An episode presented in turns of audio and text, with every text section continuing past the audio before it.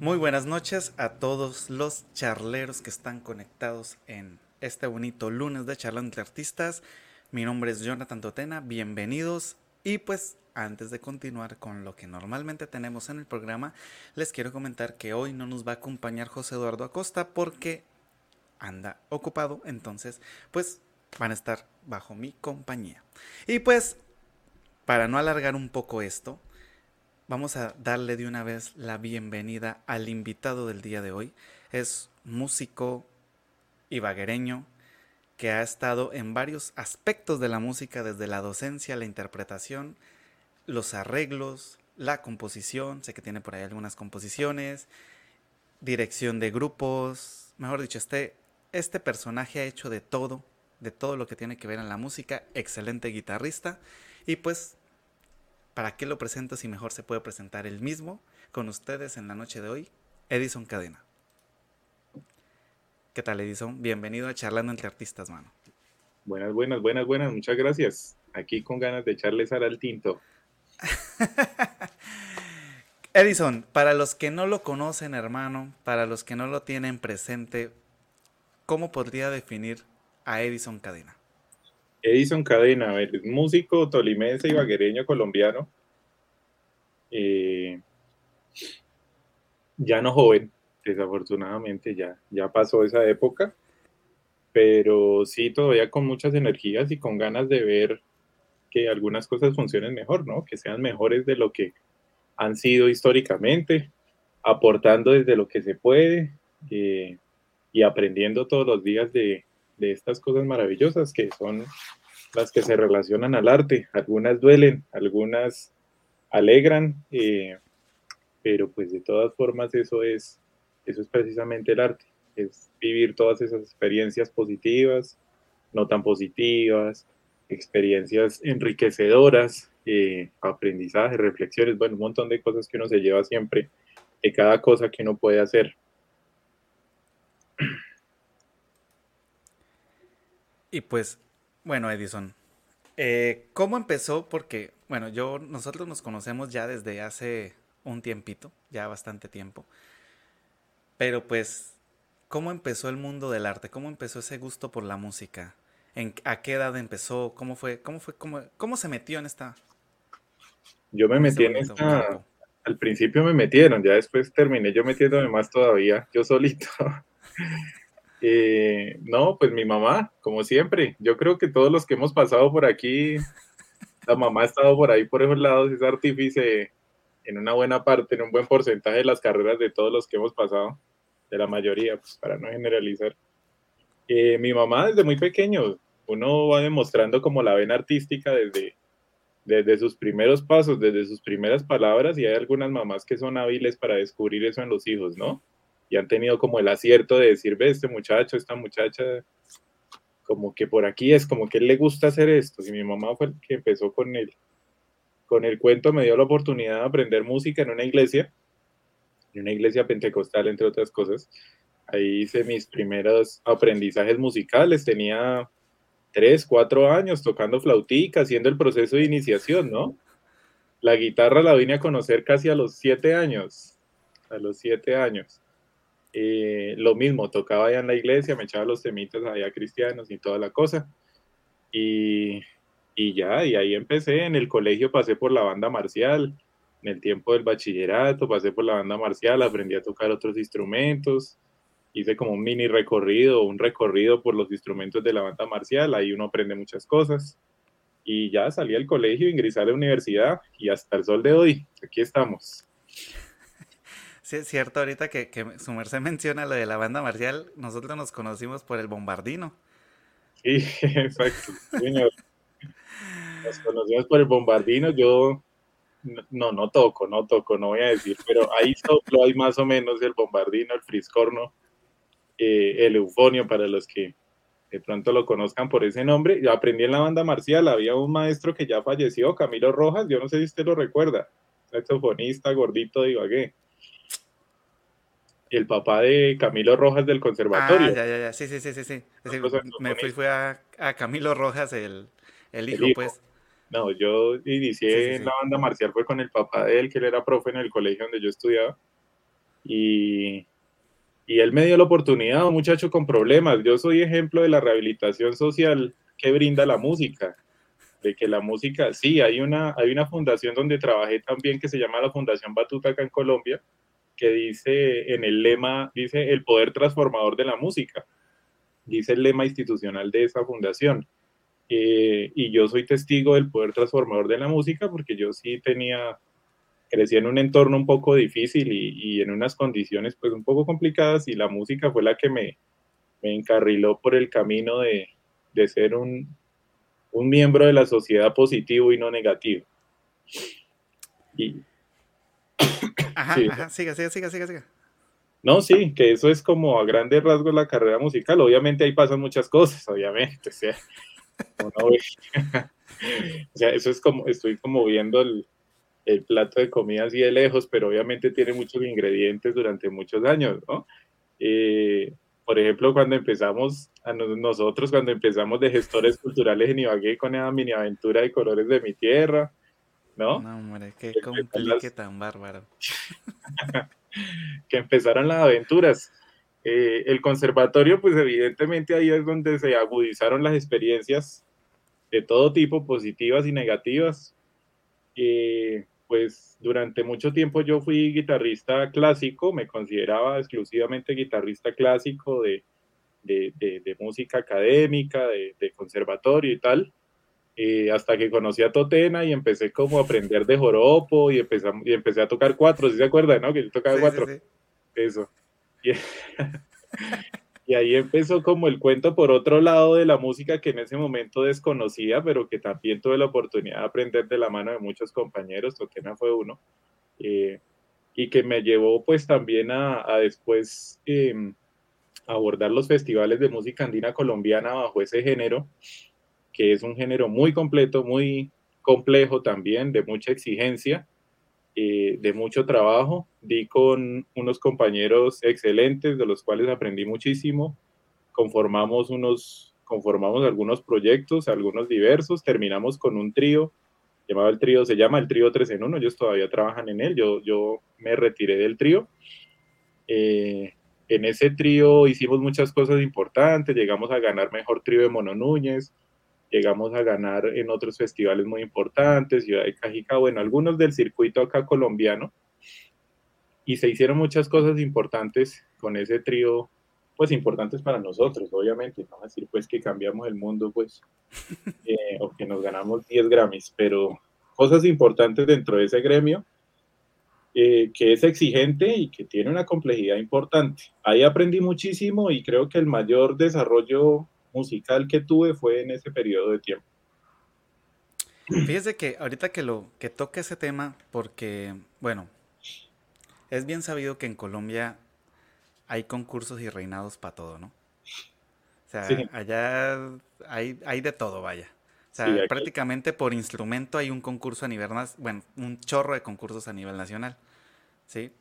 Eh, hay mil, mil doscientos y pico festivales de música.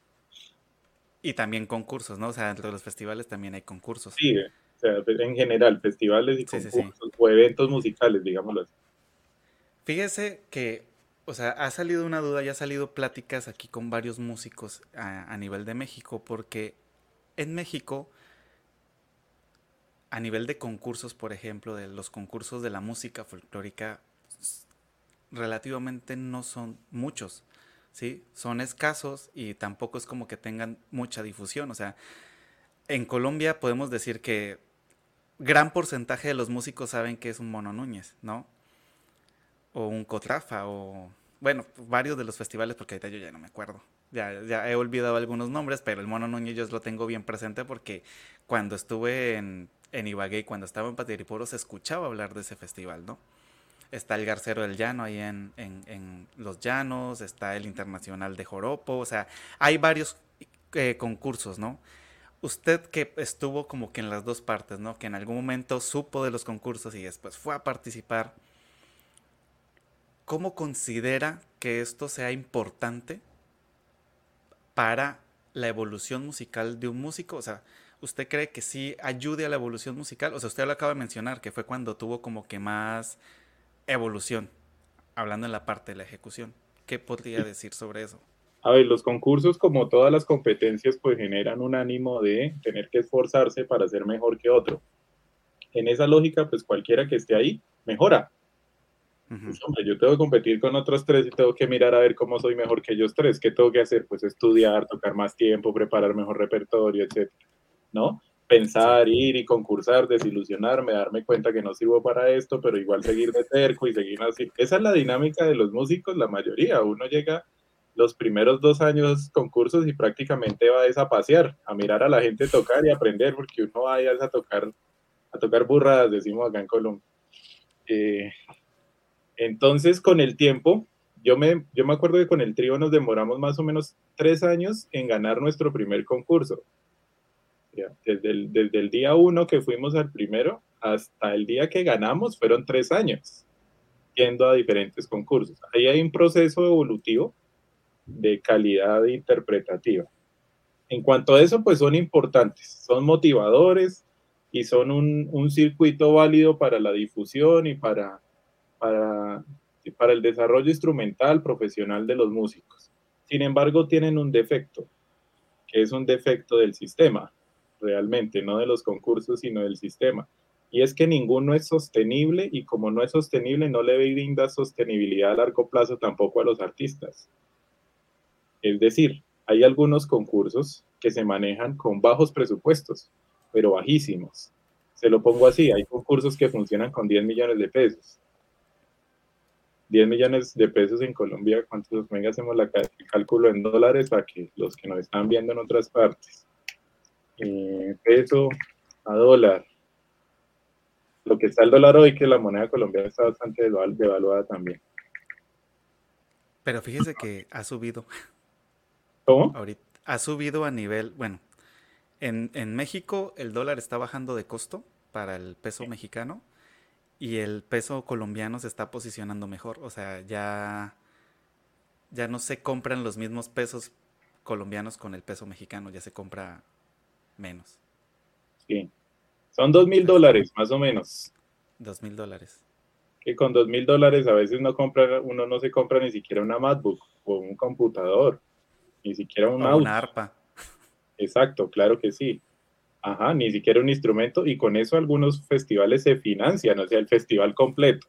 Entonces se imaginará usted la precariedad que eso genera en algunos festivales y a veces inclusive hay festivales donde va la gente a, a, dormir en el suelo porque no hay plata para la hotelería o, o, va a tocar a un concurso donde no hay premios. Sí, donde los premios son simbólicos, ganó y qué ganó, ¿no? Pues gracias. Tome la estatuilla por allá que la donó de pronto el artista tal o le pagamos por allá no sé qué, ¿sí? O hay algunos que son de baja remuneración, que son de baja remuneración. Eh, entonces, desde lo económico, hablándolo así sensatamente, los concursos y festivales como están planteados en Colombia, bajo el modelo de gestión eh, cultural que hay, no brindan una sostenibilidad a largo plazo de los artistas todos los que hemos estado en concursos, estamos ahí mientras la goma y la motivación dura, porque después hay que dedicarse a sobrevivir. Entonces hay que invertir esa, esa platica y ese tiempo en concursos, en instrumentos, etcétera. Hay que dedicarla más bien es como a estudiar, a ahorrar, a mirar a ver si se viaja, así como Jonathan, a ver si nos vamos para otro país y esto mejora, o si invertimos en el negocio tal, etcétera, ¿no?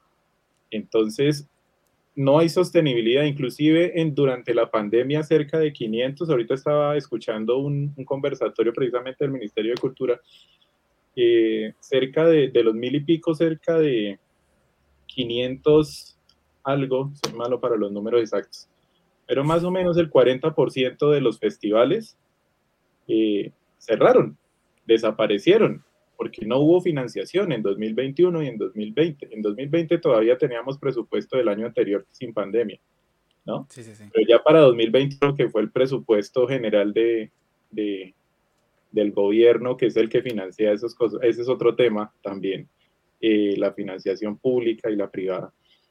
Eh, pues para 2021 hubo muchos festivales que dijeron, no, este año no fue, aquí no va a haber evento, este año no, y más bien miremos a ver si en 2022 mejora la cosa, ¿no? Otros que lo hicieron a muy bajo costo, virtual. Ese era como grábese con el celular en su casa, mande algo grabado y acá lo medio editamos y lo ponemos. ¿Sí? Esos fueron la mayoría, ojo, fueron la mayoría. O sea, hay una crisis y una vulnerabilidad económica grandísima porque el sistema económico colombiano no los tiene en cuenta. Algunos inclusive son la caja menor de algunas alcaldías en lo político.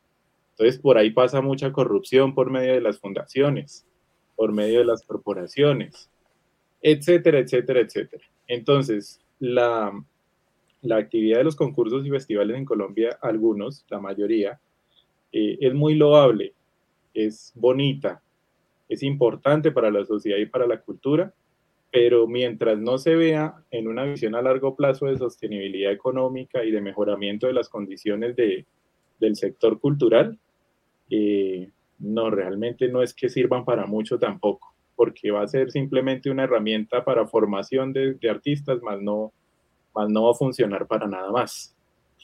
¿Sí?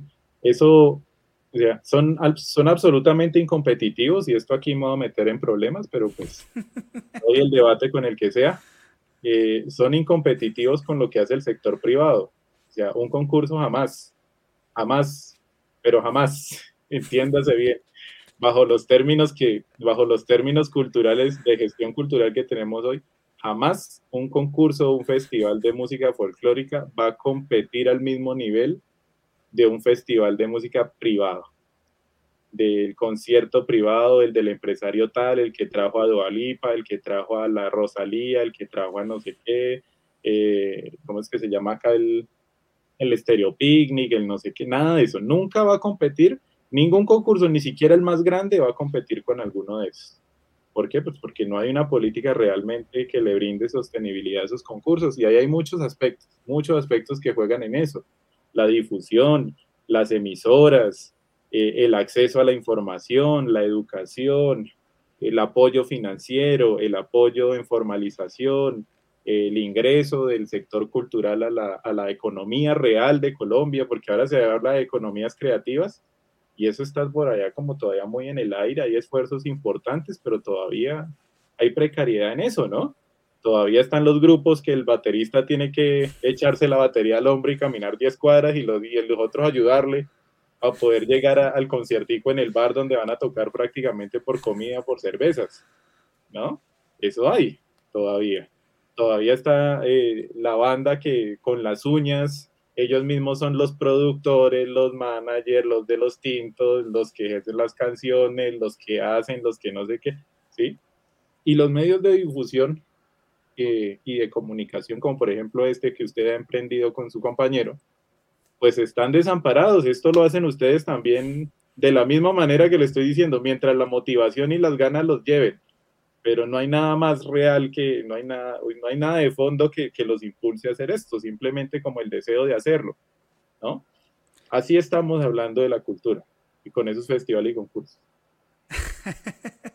sí, la verdad es bastante complicado. De hecho, con Edison estuvimos organizando en el año 2003 el lanzamiento del de, el lanzamiento de la agrupación en la que comentó hace rato que era Colores de mi tierra y pues eso se hizo con las uñas, man, o sea, justo todo lo que acaba de comentar Cadena lo hicimos durante como tres meses, eso de cargar los instrumentos, de movernos de aquí para allá y todo el asunto. Pero bueno, eso lo vamos a tocar ahorita más adelante. Cuéntenos, Cadena, ¿cómo ha sido su proceso en la guitarra en la guitarra clásica, o sea, porque algo que yo le admiro a Cadena, hermano, es la determinación y el y lo bárbaro que se metió en ese mundo de la guitarra clásica, porque cuando yo lo conocí, el, hombre estudiaba 800 horas al día. ¿Cómo ha sido eso? Sí, ¿no? Eh, no, lo recuerdo con nostalgia porque ahora no estudio ni una y que era diaria. Por ahí a rato saco la guitarra y eso porque sé que la tengo que sacar y no me daña y guarda. Eh, y para dictar clases. Eh, no, el proceso en la guitarra fue el que les comentaba a grandes rasgos el anterior. Pues yo empecé de guitarrista a los 6, 7 años más o menos. Me montaron en la primera guitarra. Ahí aprendí muy bien. A los 12 tuve la oportunidad de hacer varias cosas, de participar en algunos eventos nacionales. Me fue muy bien siendo, pues, eh, prejuvenil, creo que es esa categoría, juvenil. Eh, Y paró un poquito. Las dinámicas de la pubertad y de la adolescencia son difíciles en algunas personas y yo dejé de tocar un poquito, más bien me dediqué a la banda marcial. Cuando entré al conservatorio la retomé, pasé por grandes maestros, por Daniel Moncayo, por Gustavo Niño, me dieron algunas, algunas asesorías, algunas clases. Eh, estuve en el ambiente del conservatorio, pues que usted sabe que el ambiente del conservatorio es muy idealizado hacia estudiar la mayor parte del tiempo, así no tenga ningún sentido estudiar todo lo que se pueda. Y... Eso sí es cierto. Sí, sí, sí. Eh, y bueno, y ahí fue que donde alcancé, digamos, un buen nivel guitarrístico, aprendí muchísimo. Eh, estaba en la licenciatura, ¿no? No estaba en el programa maestro de música. De pronto, para los que no conozcan el término licenciados, son los que forman como educadores en música. Ahí no hay un énfasis instrumental. Eh, los maestros en música son los que se forman como instrumentistas, como concertistas. Eh, yo estaba en la licenciatura, o sea, en el bando contrario a los de maestro, pero sin embargo yo me di a la maña de alternar la licenciatura con el estudio de la guitarra similar al pénsul de un maestro de música. Eh, pagaba las clases aparte al maestro Daniel Moncayo, que fue el que me asesoró más tiempo. Y ahí logré hacer varias cosas. Participé en el Festival Internacional de Guitarra que se hizo en Ibagué, en la segunda, tercera versión, no me acuerdo. Participé en el Festival de Guitarra de la Universidad del Tolima y, otros, otros eventos por ahí. Adicionalmente, pues tuve la suerte de conocer la, la música de cámara, el trabajo en conjunto, ¿no? Cuando empezamos con Jonathan, anteriormente pues en otros ensamblecitos. Después de Glores de mi Tierra salimos peleados con Jonathan y entonces me metí, me metí, no, fundamos con, fundamos el proyecto Seis Cuerdas, me acuerdo. Ahí hicimos también unas cosas importantes, ganamos algunos concursos, viajamos en algunas partes, nos fobiamos y tal. Todo con la guitarra, ¿no? Todo con la guitarra. Eh, ese proceso de música de cámara fue el que me obligó a empezar a escribir arreglos y composiciones. Eh, la vena creativa, digamos que está ahí, pero a veces uno no se anima a explorarla mucho precisamente por el tema de la música académica, que es más bien lea en vez de crear, ¿no? Otro tema también muy interesante a tratar. Sí, de, hecho, Jonathan lo sabe muy bien de que hay músicos que sin la partitura la cosa no. No la arma. No funciona, es como si les quitaran, como si les cortaran las manos, o sea, simplemente la mejor forma de que queden callados es poniéndolos a leer. Es poniéndolos a leer, no, es quitándole la partitura. Bueno, hay unos que sí, poniéndolos a leer también quedan callados, los guitarristas. Eh, Ay, Dios. Pero sí, eh, bueno, conocí esa otra parte, yo venía de ese, de ese tema del enfoque académico y tal, muy interesante, la música académica es maravillosa, perfecta. El, el, el, lenguaje instrumental de la guitarra en el repertorio internacional pues es amplio, es variado, tiene casi que todos los periodos históricos y es maravilloso. Yo escucho todavía algunos discos, eh, eh, yo tengo suscripción en la plataforma Naxos, la recomiendo muchísimo eh, y ahí se pueden escuchar, pero un montón de discos de músicos de todas partes, de todas las épocas, de música académica, que uno todavía se alcanza a sorprender. Después de más de 20 años de estar escuchando la música, ahí todavía sorpresa con algunas personas que tienen unas propuestas increíbles, ¿no?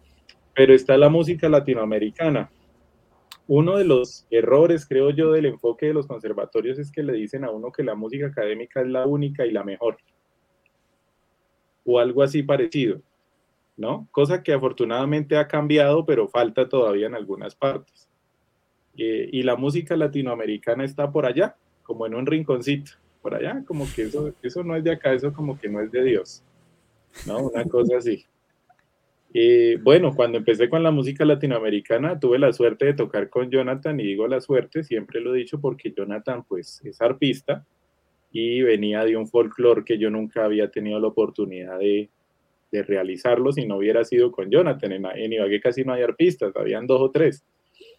Eh, bueno, yo di en ese momento con Jonathan que traía pues buena artística de los llanos orientales colombianos con el género de la música llanera y aprendí a tocar otro instrumento que jamás en la vida pensé que iba a tocar, el cuatro llanero, y a conocer una música muy diferente, ¿no? eso para mí fue una experiencia realmente gratificante y fue la puerta de entrada para conocer la música latinoamericana en todo su esplendor. Porque es que eh, la música latinoamericana es un, fenómeno, es un fenómeno gigante, o sea, uno realmente aún dentro del gremio de la música, uno no entiende la magnitud de lo que es la música, la música latinoamericana, abriendo el espectro desde México hasta Argentina y parte de España, ¿no? y Portugal. O sea, es realmente una cosa absolutamente rica en ritmos, en estructuras, en lenguajes, en complejidad, en todo lo que tú quieras. Tiene de todo para todo mundo. ¿sí? Eh, y empecé a conocer eso y pues ahí me quedé, supongo. Le bajé un poquito a la música académica e inclusive haciendo música académica, más bien tocaba temas que eran más cercanos a la música latinoamericana dentro de la música académica, ¿no? Entonces empecé a tocar el repertorio eh, de Gentil Montaña, un gran guitarrista acá, de Antonio Lauro, Agustín Barrios, de Eduardo Fernández, bueno, de, un montón de precursores latinoamericanos de la guitarra, otros como Clemente Díaz también, de Eduardo Fadul, bueno, un montón de autores, y, empecé a enamorarme de esa música y a componer y a participar y todo ese cuento. Eh, Estuve en, el Festival de Flautas del Mundo acompañando a un flautista, a Julio. Me olvidó cómo es que llama Julio, el apellido. Eh, estuve acompañando a un flautista muy importante, deberían invitarlo. Miren que él es un, él tiene un enfoque bastante interesante de la música desde la flauta. Él construye flautas tradicionales y se ha hecho una investigación muy completa de flautas tradicionales. Le, voy a pasar el número para que lo contacte y, lo inviten aquí. Claro que que él cuente sus chistes. estuve con él en el Festival Flautas del Mundo en Argentina, una experiencia muy chévere que también me permitió aprender mucho. Es, es increíble cuántas flautas hay en Latinoamérica. O sea, uno dice la flauta, ok, la flauta y tal, ok, listo. No, pero hay una variedad de flautas, de quenas, de zampoñas. Dentro de esos mismos instrumentos hay otras familias y hay un montón de cosas súper interesantes en torno a los instrumentos aerófonos, ¿no? Eh, en ese festival tuve la oportunidad de compartir con ese tipo de, de, roces y, y, básicamente por esos caminos me ha llevado la guitarra, a compartir escenarios muy duros, muy grandes, o sea, duros en el sentido de que uno solo con pisar el escenario ya está asustado. Ya uno dice, uy, ¿y ahora? ¿Y ahora qué voy a hacer? como presentaciones donde uno dice, no, esto sí es que yo entiendo después de tantos años que estoy haciendo aquí. Eh, pero también eso es vivir la música, ¿no? Yo tengo unos estudiantes y unos chinitos que apenas están empezando y yo les digo eso, chinos, aquí esto es, esto es de, de, de disfrutárselo primero y después de entender que hay que estar dispuesto aquí a, a, musicalmente abrirse, sí, a, estar con open mind. Aquí no nos vamos a encerrar pues de que esto está bien, esto está mal, esto es puro, esto es delicado y es perfecto y esto es una porquería. No, nada de eso. Hay que entrar en el, en el concepto pluralista de la música, diverso, multicultural y entender las dinámicas de que no todo es como se lo pintan a uno y que uno tiene que también estar sujeto a cambios en el pensamiento musical, ¿no? es un tema también que en el conservatorio le enseñan a uno a no ser abierto, a no pensar de manera diferente, sino que tiene que ser estructuradamente dentro de una línea. Sí, yo me acuerdo lo difícil que era cuando, justo cuando estábamos con Colores de mi Tierra, o sea, conseguir el espacio del conservatorio era imposible. O sea, nunca nos, nos dieron la oportunidad de presentarnos ahí mismo en, el, en la sala Alberto Castillo. Había un veto, chino. ¿Mm? Había un veto, había un veto oficial. o sea, no estaba decretado en ninguna parte, no estaba escrito en ninguna parte, pero realmente sí había un veto, que eso era como el templo de la música y por ende había que tocar música acorde al templo de la música, no se podía llegar ahí con rancheras, por ejemplo. ¿sí? Eh, no es que yo tenga nada en contra de las rancheras, obviamente no. No estoy refiriéndome despectivamente a las rancheras. Estoy contando que allá sí se referían despectivamente a ciertos aires latinoamericanos. Y eso era generalizado, o sea, era un pecado mostrar arte cultura colombiana o latinoamericana raizal, palenquera y todos estos géneros en el Teatro Colón. Era un pecado, allá solo eran óperas, ¿no? Y cosas así. Y aquí, desafortunadamente, mire que eso generó una, un pensamiento colombiano en que todo lo de afuera es mejor. Increíble, es increíble. Hay un chiste por ahí que dice que la mejor universidad de Colombia es Avianca, porque en otros países se montan operarios de máquina, técnicos, tecnólogos, barrenderos o profesionales sin experiencia y aquí llegan doctores, ingenieros, abogados, gerentes, etcétera, solo por viajar de otro país acá, ¿no? Eh, acá hay una cultura de eso. Ahorita detrás de cámaras estábamos hablando de las dificultades en el mercado laboral para un extranjero en países como México. Acá en Colombia hasta ahora se está tomando esa conciencia. Realmente tú llegas con acento extranjero a otra parte y como que, uy, uy, uy, llegó, llegó, qué, maravilla, qué maravilla. En la música pasa eso y se, ve, se veía reflejado en ese tiempo. Ha cambiado, ha cambiado la cosa, no, no es así ahora eh, pero se veía reflejado en ese tipo de prácticas, que si no era europeo, que si no era Bach, Vivaldi, Mozart, Renacimiento, Clasicismo, Romanticismo, Impresionismo, etcétera, no, no era bueno, no era de Dios, ¿no? Yo me acuerdo que cuando estudiábamos guitarra clásica en el conservatorio, a mí una de las, de las piezas que más me costaba trabajo eran las piezas latinoamericanas. O sea, bueno, ahorita de las que me acuerdo es la de. Se me acaba de olvidar. Me la sé en la guitarra, pero no me acuerdo el nombre. Ah, es de los 12 meses. La que nos pasaba Juan José en aquel entonces. Era un, mes. Bueno. Y, esa pieza, o sea, porque los algo que tienen los ritmos latinoamericanos es que son muy, muy variados. Y tienen muchas muchos cambios rítmicos muy bárbaros, ¿sí? A nivel internacional y sí se comparten algunas cosas que de pronto cuando está uno estudiando la música, pues vamos a decirlo, la música académica, sí complica un poco el, el enfrentarse a estos ritmos. Y, o, o la otra es transcribir estos ritmos de los que, por ejemplo, para escribir un joropo, o sea, pues yo lo puedo tocar, pero ahora escríbelo, ¿no? donde dices, ay, hijo de madre, sí, es como que empieza Cristo a padecer. Pero bueno, antes de continuar, vamos a saludar a los charleros, porque ya nos aventamos 37 minutos aquí hablando. Por aquí está Alex de Lash, no sé si pronuncié bien el apellido, espero que sí. Mandó unos corazoncitos, supongo que son para Edison. Juan Ramírez dice, saludos, profe. Saludos, Juan. José Antonio manda una manita desde Paz de Ariporo, Colombia. Magdi Castellanos dice buenas noches. Sofía dice tarde pero presente como cada lunes. Gracias Sofía. Oscar Sánchez dice. Parcerito, ¿no? sí. Cadenocito. y dice por aquí que yo toqué en dos grupos musicales con cadena. Él es mi amigo. Sí, Oscar, ya lo sabemos. Dice, felicidades, Magdi Castellanos lo considero un músico completo y dedicado a su labor. Qué bueno volver a verlo. Y por aquí está también Son Andina, que dice buena profe. Y Gloria Eugenia Suárez dice buenas noches. Ahorita vamos a seguir con los demás. Hay un poco de gente, pero yo saludo a un par de personas que saludaron ahí. Primero a Alex de Lerch. ella, ahí donde la ven, ahí donde la ven, ella es artífice de una buena parte de lo que ha pasado actualmente conmigo. Ella es como mi compañera de vida actualmente, mi pareja, ¿no? Eh, un saludo que está en el piso de arriba, está aquí en el cuarto enseguida, un saludo que está viendo la transmisión. Son Andina es un proyecto de un compañero, de Nixon Abreu, se llama, muy importante, muy interesante lo que está haciendo. Eh, es un proyecto de producción musical, de estudio musical, tiene algunos servicios de producción, de música alternativa, bueno, de un montón de cosas.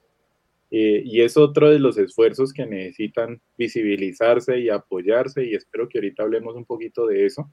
Eh, un saludo para Nixon, Juan José, un estudiante que tengo también, con muchas expectativas. Él es una de las personas que, que me ha escuchado. Me ha escuchado y he tenido la oportunidad de compartir con él, no solo aprender a tocar guitarra y enseñarle lo que sé, sino enseñarle esas experiencias. Uno como profe comparte eso, experiencias, ¿no? No tanto conocimientos y ahí es donde radica el valor de un proceso real.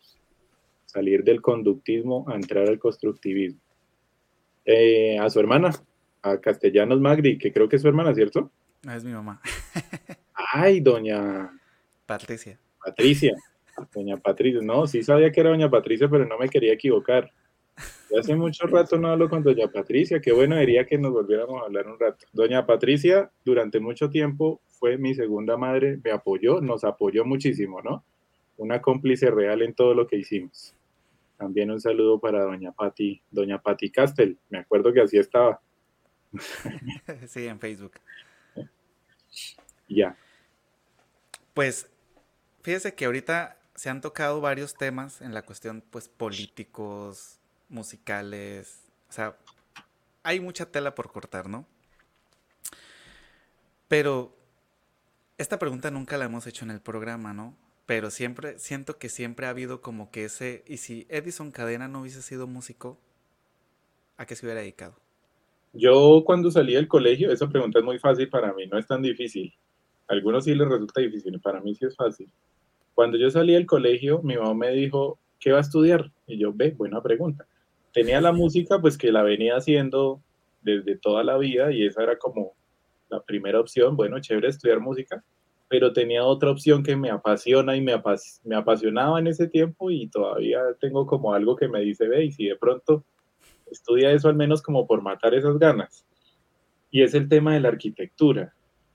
Eh, cuando salí del colegio, en el, yo estudié en un colegio que tenía el énfasis en dibujo arquitectónico y ahí aprendí un montón de cosas de, un montón de cosas, no, algunas cosas de eh, y salí del colegio y pues yo presenté dos exámenes de admisión, uno en la Tolima para arquitectura, la Universidad del Tolima, y el otro en el conservatorio para la licenciatura. Bueno, pasé en las dos. El, el, plan es, el plan es el de A y B, ¿no? Si no paso en uno, tengo que pasar al otro, o sea, mínimo, no dice, no, así. Eh, pasé en las dos y pues tuve que tomar la decisión feliz, digo di yo de decisión feliz de estudiar lo que quería y no lo que me tocó. Y estudié música, ¿no? pero me hubiera dedicado a ser arquitecto. Fíjese que la arquitectura, que he tenido la oportunidad de como hablar de varios artistas de varias disciplinas, pero la arquitectura es como que un, está en un constante coqueteo con, con los artistas.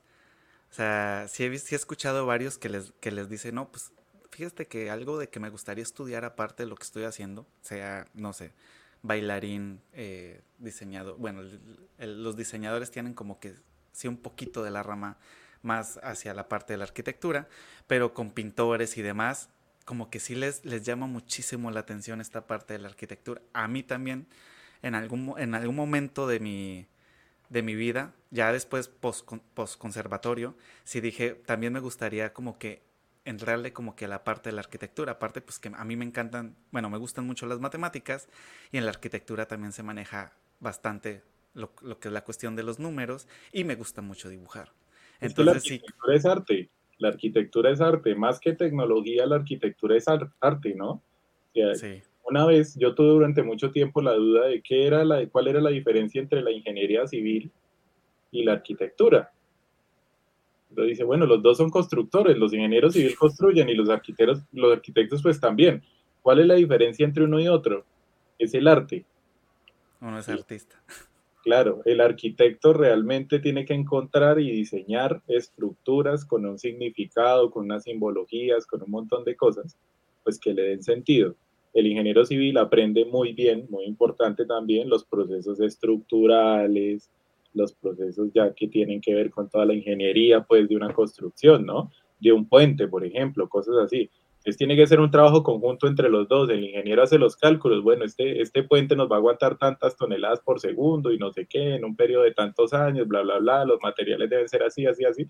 Y el arquitecto es el que dice, no, esto lo vamos a hacer de esta manera, esto va a tener como unos tensores, vamos a retomar el ideario de la ciudad que es este y este, y entre los dos forman ese tipo de cosas. Pero el arquitecto, entiendo yo, si hay algún arquitecto acá escuchando y que quiere denunciarme por lo que estoy diciendo, pues ojalá no lo haga, pero si lo quiere hacer, pues hágalo porque tiene toda la razón. Entiendo yo que la arquitectura tiene que ver es como con el diseño, el arte, y por eso a nosotros los que nos hemos dedicado a esto, pues hay como algo que, que empuja para allá, ¿no? Eh, lo otro que últimamente me ha entrado desde que estoy haciendo como investigación y estoy haciendo eh, una, un, magister por ahí en dirección de, de instituciones educativas y estoy haciendo por ahí algunos estudios. Lo otro que me ha entrado a gustar y que me parece muy interesante y muy útil es la economía. la economía, el, la ciencia de la economía, ¿no? La de los economistas. Eh, muy interesante, muy importante. Le cuento que es una zona minada para artistas. Es un antónimo, o sea, como que artista y economista es antónimo, ¿no? Y resulta que es muy importante, pero muy importante el tema de la economía en el orden de hoy como están las cosas. Bueno, siempre lo ha sido, pero hoy más que nunca es importante tener conocimientos de eso. y es también chévere, es, tiene que ver con todo, mejor dicho. Un economista tiene que saber un poco de historia, tiene que saber un poco de intervención social, tiene que saber un poco de educación, de pensiones, de vejez, ¿sí? Tiene que ver con absoluto de cultura, de inversión en salud, de inversión en todo. Todo tiene que ver. No, la contabilidad es de contadores. Eh, no, no, no, no es tanto de contabilidad y de llevar cuentas, de hacer números, sino, sino del enfoque y el desarrollo de las políticas y de las estrategias en torno a los modelos económicos, ¿no? Por ejemplo. más la proyección. Claro, ¿cuál es la diferencia entre un economista y un contador público o un administrador de empresas? Y es básicamente los enfoques diferenciales que hay sobre la economía. Sí, fíjese que, fíjese que, que ahorita que pues su Marcelo menciona, hace poco unos conocidos tuvieron una serie de inconvenientes justo por, por todo lo que por, todo lo que se acaba de mencionar, ¿no? Con la cuestión también de impuestos. ¿No? O sea, los artistas o sea, uno de artista, bueno, primero pues te forman para tocar. Para tocar, ¿no? Para reproducir y en algunos momentos para crear. Para crear. Sí. Después viene este proceso de que, ok, tengo ya este, todo este material, ¿qué hago, no? Lo, cómo, cómo lo vendo, cómo lo puedo llevar a un mercado. Entonces viene ahí es donde tiene que estudiar el artista, tiene que estudiar gestión. Listo, ya lo estoy vendiendo. Tres doritos después dice el, el, meme. ¡Pum! Le cayó el, le cayó la DIAN, le cayó el SAT porque no tiene ni idea de cómo llevar la cuestión de impuestos y tómala, ¿no? Ya, ya ahí está en problema, entonces tiene que aprender a llevar su, o conseguir a alguien que lo pueda asesorar de manera económica, ¿no? De manera, pues, en la parte de la contabilidad y demás. Y eso es algo que nunca le dicen a uno de artista que tiene que estar pendiente, ¿no? O sea, jamás te lo dicen. A, uno le pintan el mundo de, no, pues todo es, todo es bonito, todo es color de rosa, tú no más crea, ¿no? Ya después vemos cómo se va arreglando el, en el camino. Jonathan, el, caso, el caso de la educación de los artistas en, cuando usted, en lo que usted se refiere es un tema que yo diría que es crítico o sea, es que ni siquiera es grave, es que es crítico.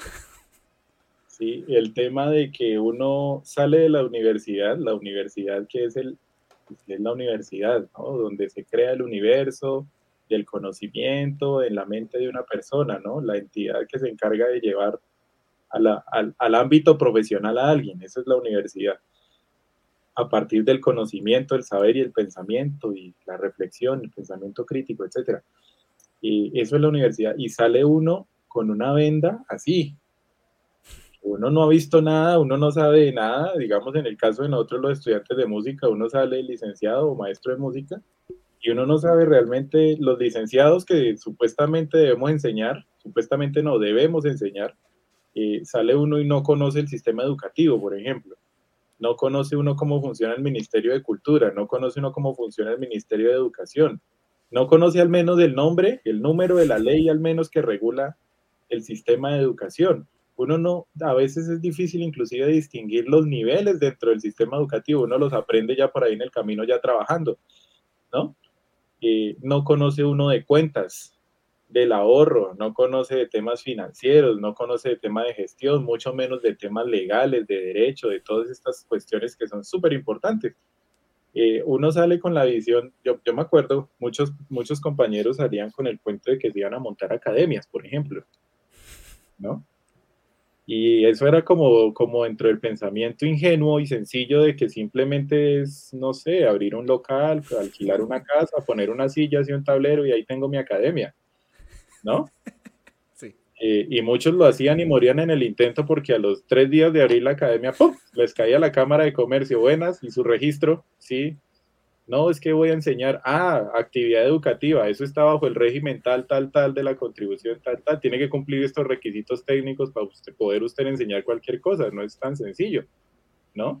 ¿Cómo así? Yo no sabía. Y entonces en una cuestión de esas tan simple, se pone un tema súper complejo. ¿Se acuerda que nosotros duramos un tiempo, que para crear una fundación? Eso, así mismo, así mismo.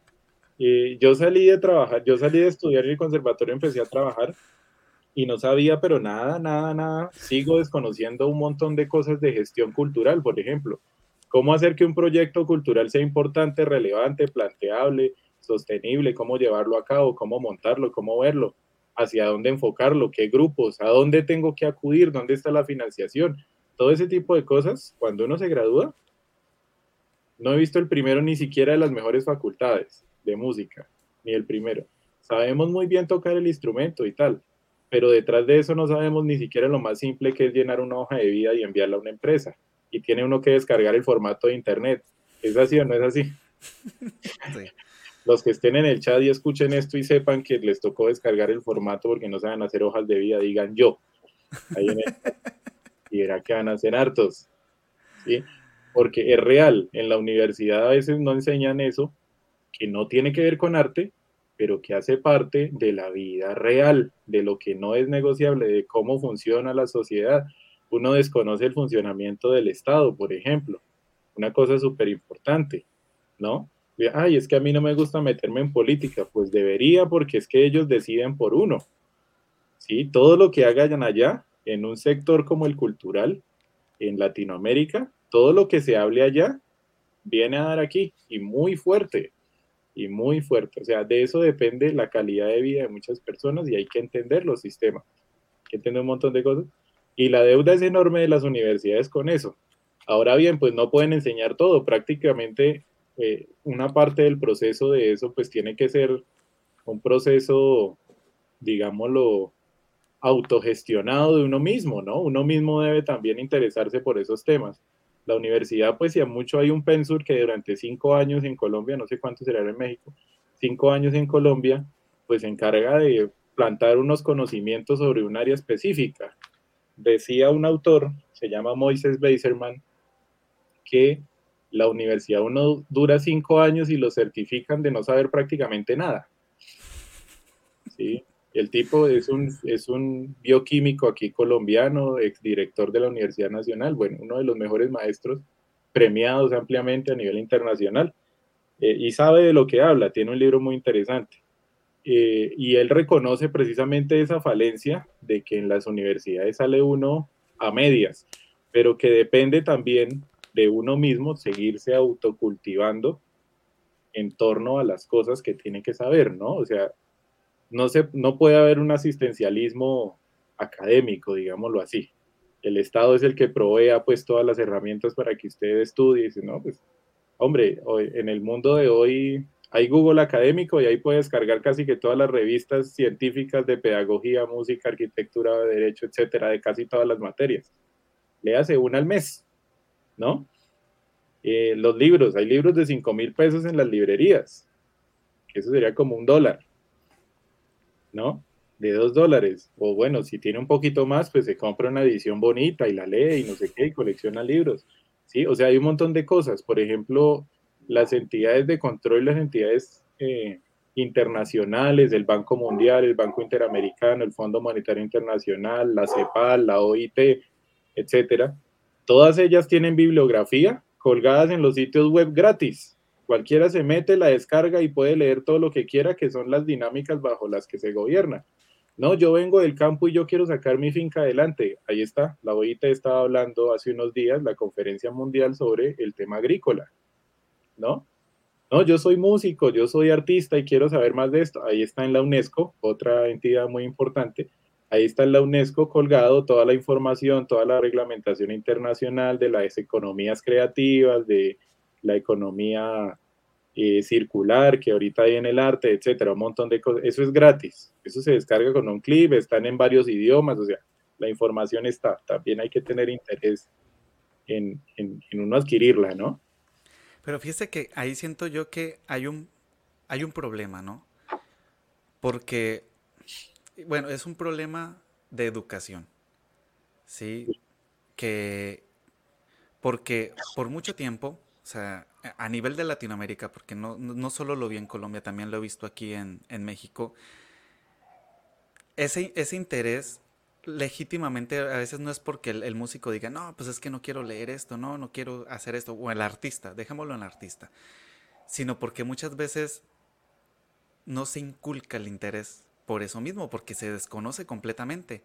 O sea, justo el, el proceso que yo les acabo de mencionar, ¿no? Sale uno a la universidad, sabe hacer cosas, después aprende a venderlas y después aprende cómo apagar los impuestos de esas cosas, pero lo aprende uno a los golpes, porque en, muchas ocasiones a veces como que no, no está el, el conocimiento de que uno tiene que saber todas esas cosas porque pues seamos honestos, algo que en lo que somos somos es ignorantes, ¿no? En muchos aspectos.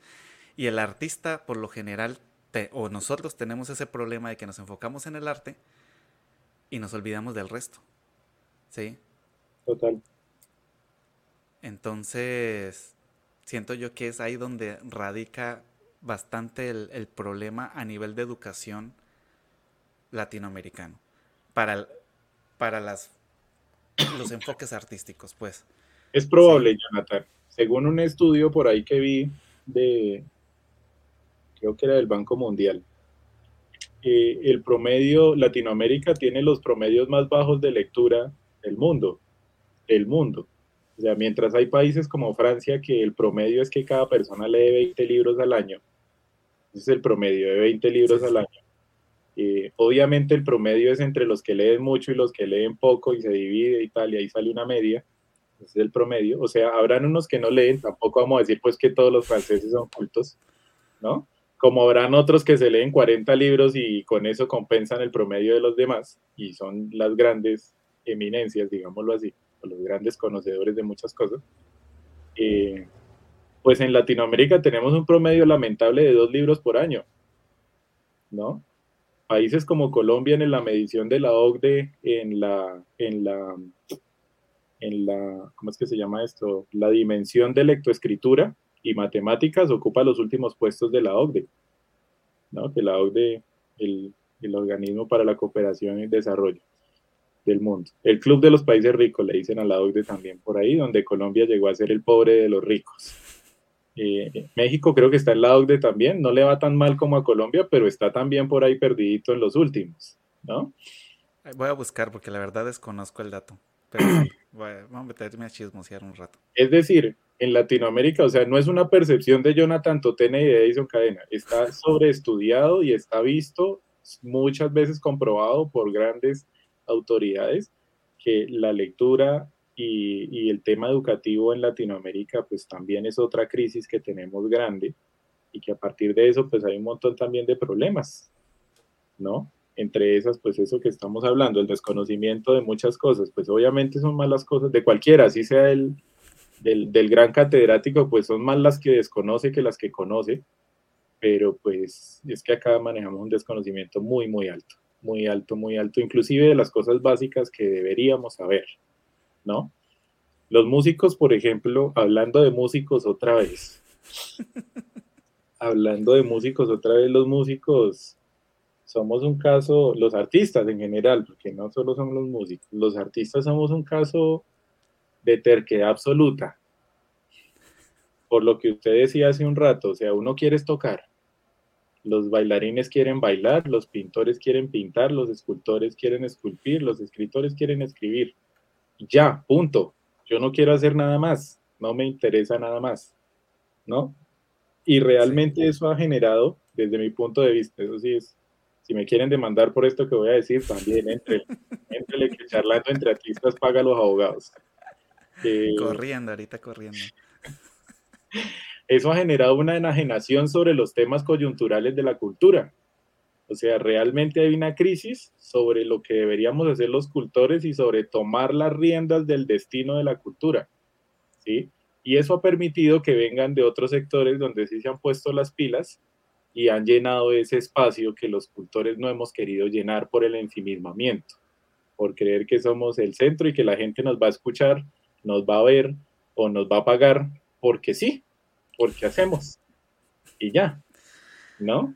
Sí. Entonces, hay muy poca gente realmente que le ha metido el pecho al tema de la gestión, al tema de aprender, al tema de luchar, de hacer ciertas luchas. Hay muy poca gente ha conseguido cosas valiosas, pero seguramente si en el gremio cultural hubiera más conciencia de esto, no estaríamos en una situación tan difícil como la que se vive en el sector cultural.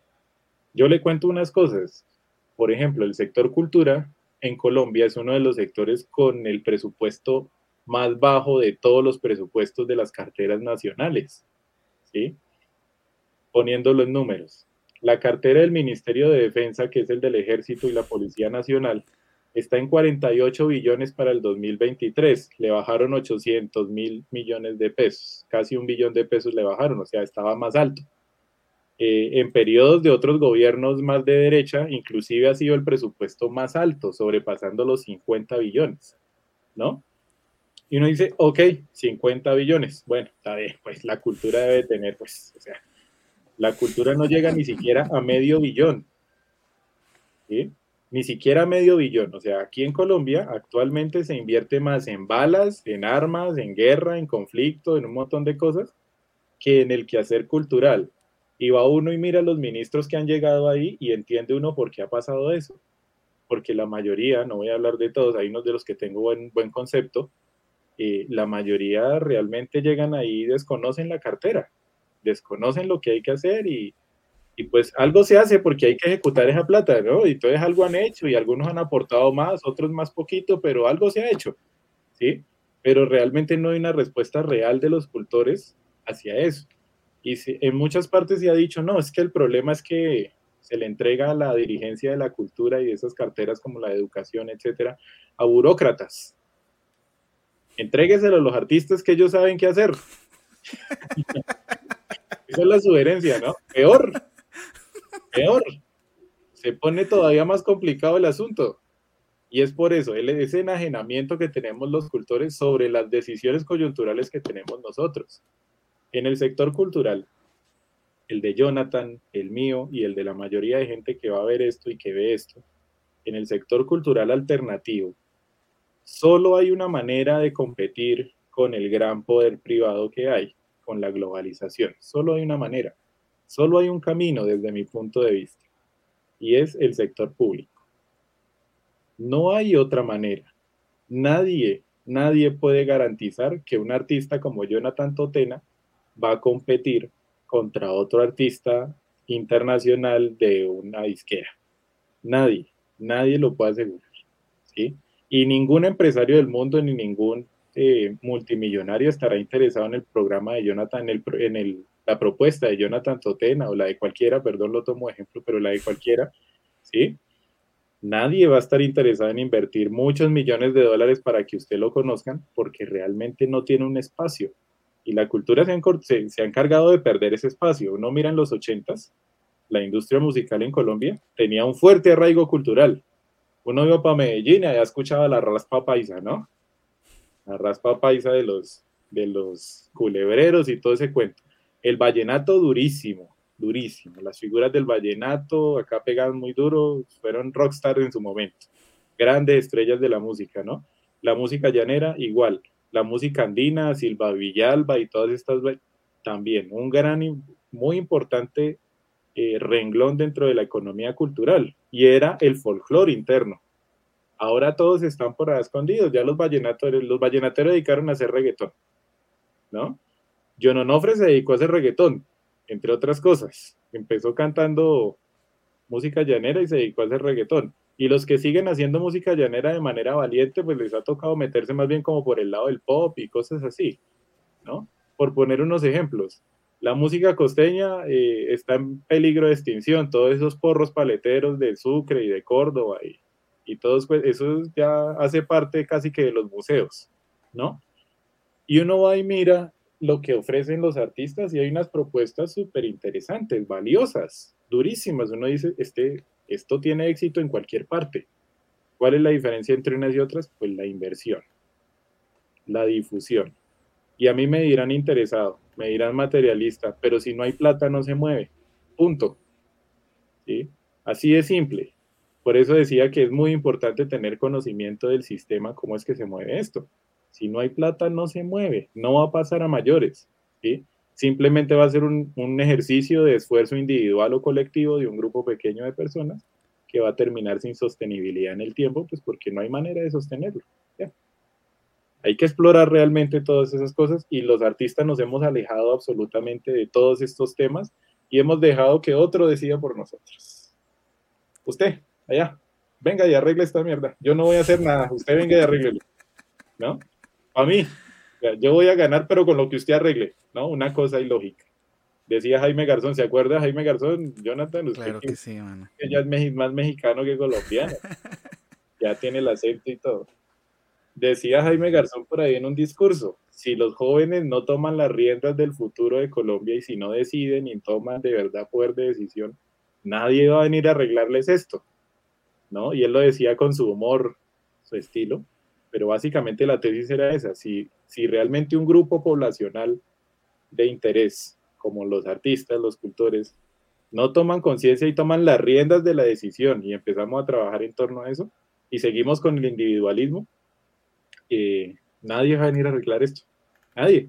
Antes al contrario, van a venir y van a aprovechar lo que el vacío que hay y lo van a llenar con productos globalizados, que en todo caso son una manera de concentrar capital y hacer sistemas regresivos económicos, que pues eso es otro tema bastante complejo. Claro, justo eh, hace tiempo conocí un, un maestro de, de gestión cultural aquí en México que prácticamente fue como el pionero en la gestión cultural en México a manera de darlo como cátedra, sí, de, de, enseñarlo, pues. Y él decía que mucho, o sea, el gran problema que había en la cuestión de la gestión cultural eran los artistas. O sea, nadie se interesaba en, en gestionar, en, en promoverse o en moverse en el, en el ámbito político, porque pues también es un, es un tema bastante complejo, ¿no? O sea, no, no, no cualquiera se mete a la política, ¿sí? Porque pues bien dice el dicho, ¿no? Si cualquiera lo puede hacer, pues entonces no... No sería loable, claro. No, no estaría bien, ¿no? Pero sí es, sí es muy importante que ahorita que pues estamos tocando estos temas, que es como que el, la, primera vez que nos metemos como tan a fondo en la parte de las políticas culturales, sin entrar a las políticas culturales como tales, pero sí tocando la importancia de en el arte, sí es invitar a los que nos están escuchando y viendo en estos momentos que sí se, o sea, a manera de artistas se interesan un poco más. Lean, busquen, porque sí es, sí es muy importante. Esto no va a llegar, o sea, justo lo dijo Cadena, no, no, no va a llegar a donde tiene que llegar si uno no lo hace. ¿Y cómo lo hace uno? Pues buscándole y aprendiendo cómo hacerlo.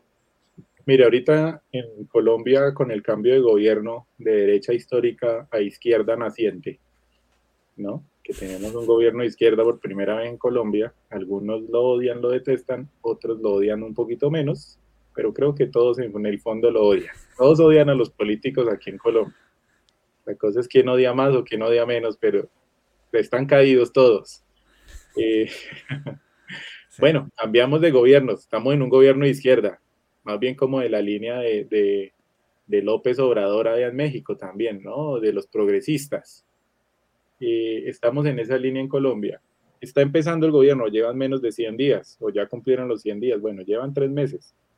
Eh, pasaron, el primer proyecto que pasaron fue una reforma tributaria es la ley de tributación, o sea, con la que se hace el recaudo nacional de impuestos, con lo que se financian los programas públicos, con lo que se financia el gobierno, ¿no? Se hizo una reforma para aumentar el recaudo. Había una meta de 25 billones de pesos, algo así. Dentro de esa reforma tributaria en el sector cultural, pues habían unas había el retiro de unas exenciones de impuestos, que es una política, es una manera de control público y de, incentivo público hacia ciertas industrias, hacia ciertos sectores económicos, que es básicamente reducirle o quitarle impuestos para que crezcan, ¿no? Habían unas exenciones que se hicieron en el periodo anterior bajo la ley de la economía naranja, una cosa que es un desastre, si a ustedes les pintan algo parecido a la economía naranja en México, marchen, tiren piedras, No se hagan lo que sea, pero no dejen que eso pase. No dejen que eso pase. Aquí en Colombia ya pasó y fueron cuatro años de pobreza para el sector cultural y riqueza por allá, pero desbordada para otros lados, o sea, desigualdad por todos lados, ¿no? De eso, de eso yo podría hablar muchísimo, pero aquí, mejor dicho, amanecemos.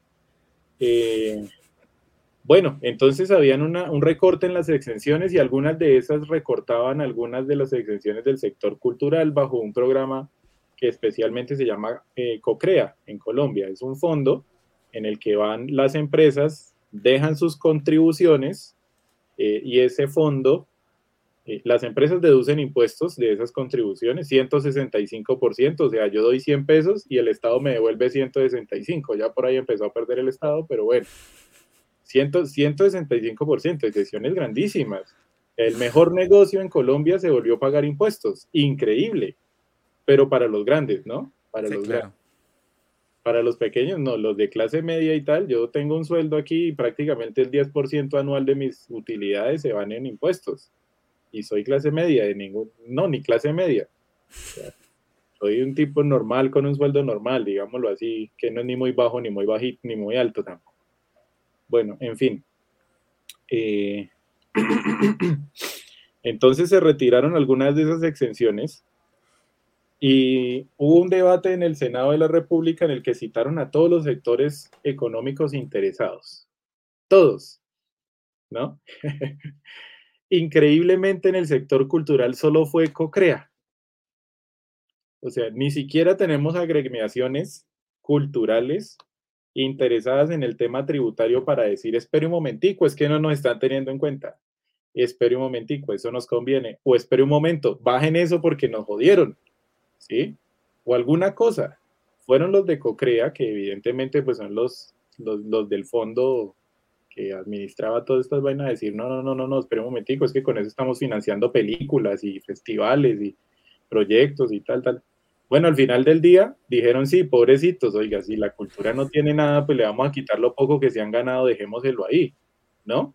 Pero fue tan parca la visión y la gestión de la ministra de, de cultura que tenemos actualmente fue tan poquita que no aprovechó la coyuntura de la reforma tributaria para decir, mire, mi propuesta económica en torno a la cultura es esta, esta, esta y esta, y vamos a hacer un recaudo así así, yo propongo esto y esto, y vamos a mejorar la condición del sector cultural. Al menos vamos a duplicar el impuesto, de, el impuesto, el presupuesto de miseria que tenemos. No, no apareció por ningún lado. Y allá en el Senado desfilaron los tenderos, los de la leche, los de la carne, los de, las, los de los bancos, el sector minero energético, o sea, todos los sectores económicos y el de cultura, bien gracias viendo los debates desde la casa o ni viéndolos, porque ni nos enteramos de eso, ¿no?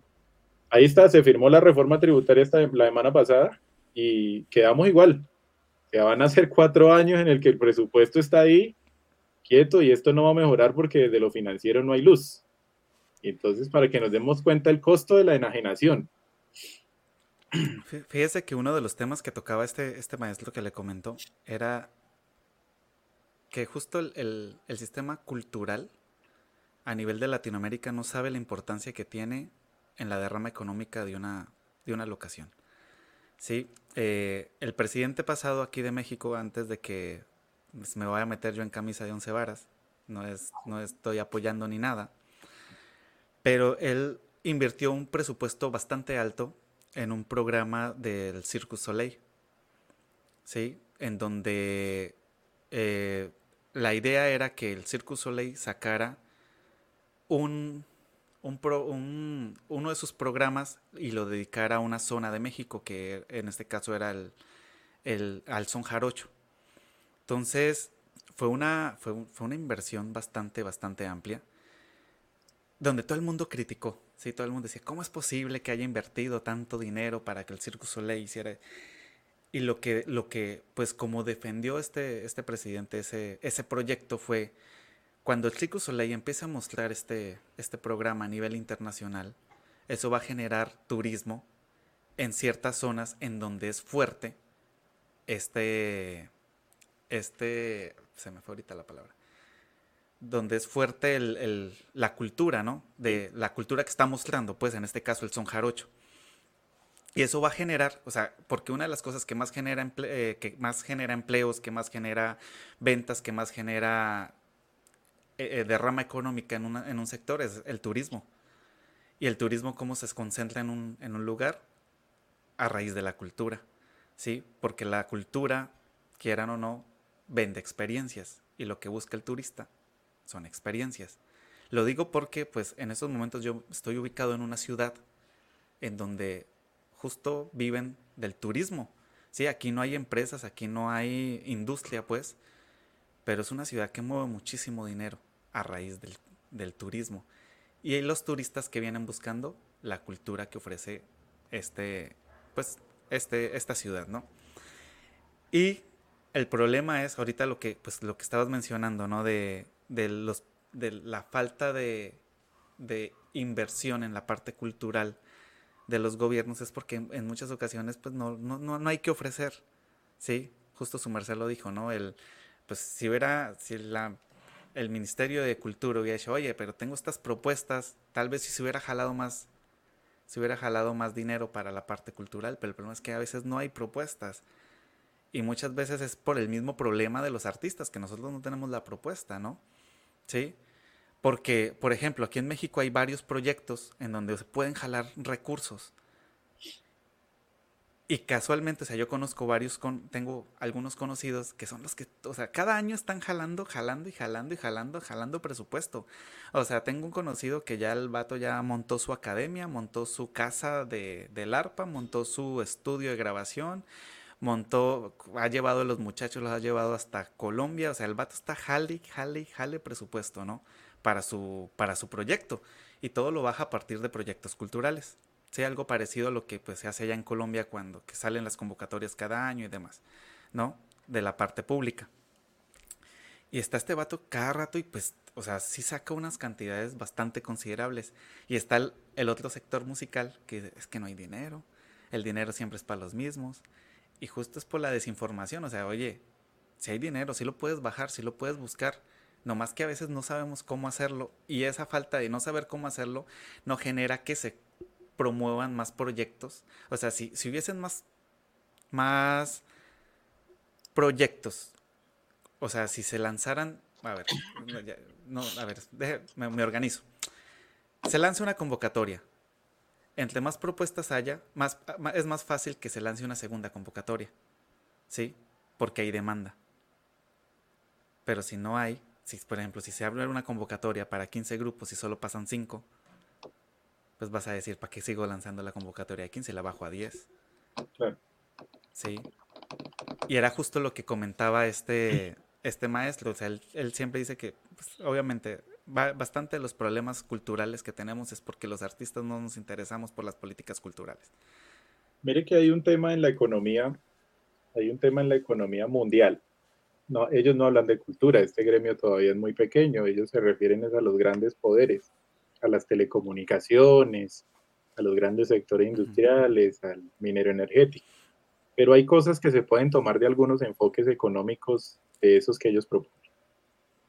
Hay un economista que está de moda ahorita que próximamente seguramente va a ganar el Nobel, tiene algunos libros y yo los recomiendo mucho para las personas que quieren aprender e irse metiendo en ese cuento se llama Mariana Mazzucato. Está de moda la señora. Es italiana y vivió en Estados Unidos y ahorita trabaja en Londres. Bueno, la señora se codea en el nivel mundial. Ella tiene unas teorías muy interesantes sobre la economía más arraigada hacia lo progresista en reacción a lo que ha sido eh, el proyecto fallido económico que nos ha dejado el proyecto tradicional de la derecha, más conocido como neoliberalismo aquí me tengo que poner tiralínea, me tengo que poner canzón aquí para los que pronto nos... Eh, a ver, a mí no me gusta defender políticos, pero sí es que hay unos que están muy salidos, ¿no? Decía una viejita por ahí hace unos días, muy soltados de la baranda. Eh, y hay otros, pues, que tampoco es que sean los dioses eh, los que se la sepan toda y la mejor propuesta, pero al menos está un poquito más cercano de lo que debería ser para promover algo de equidad y de igualdad. Bueno, entonces ella habla dentro de sus teorías de un término muy, muy particular que me llamó la atención, es de los ecosistemas productivos. sea, realmente porque hay proyectos culturales que simple y sencillamente no funcionan o se queman. Independientemente de que si sus miembros hagan gestiones, sean despiertos o sean inteligentes o lo hagan bien o mal, porque hay algunos que no fluyen, se mueren. Y es que es sencillo, uno no puede plantar un árbol en un arenero, porque no hay condiciones para hacerlo, ¿no? Entonces ella dice que de la mano de los países en desarrollo como los latinoamericanos debe haber un ecosistema propio que haga crecer la economía y que no la concentre en unos pocos. Y ahí empieza a plantear algunos temas de economía mundial, de historia de la economía muy interesantes. Para mí el fracaso de algunos proyectos educativos y de algunos proyectos culturales, pero hablando específicamente de los culturales, es que no somos competitivos porque el sistema no nos los permite. Y si no hay una cantidad de dinero, una cantidad de capital que invertir, eh, pues realmente no se puede, ¿no? Hemos pasado de ser un sector intensivo en trabajo, en mano de obra, a ser un sector intensivo en mano de obra, pero ahora también intensivo en capital. Y si no es de esa manera, no se puede las redes sociales, la mayoría dicen, bueno, voy a lanzar mi proyecto musical. Vamos, soy, voy a ser el nuevo, la nueva figura mundial de la música. Tal. Y yo aquí veía, por ejemplo, los artistas que usted ha tenido las semanas pasadas, y por ahí vi a Xiomara con el proyecto. Muy interesante. Yo le diría a Xiomara, esto si me está escuchando, que no creo, pero si me está escuchando, yo le diría a Xiomara y a todo su equipo, revisen el ecosistema musical a ver si realmente les sirve. Entonces, se plantea un proyecto musical.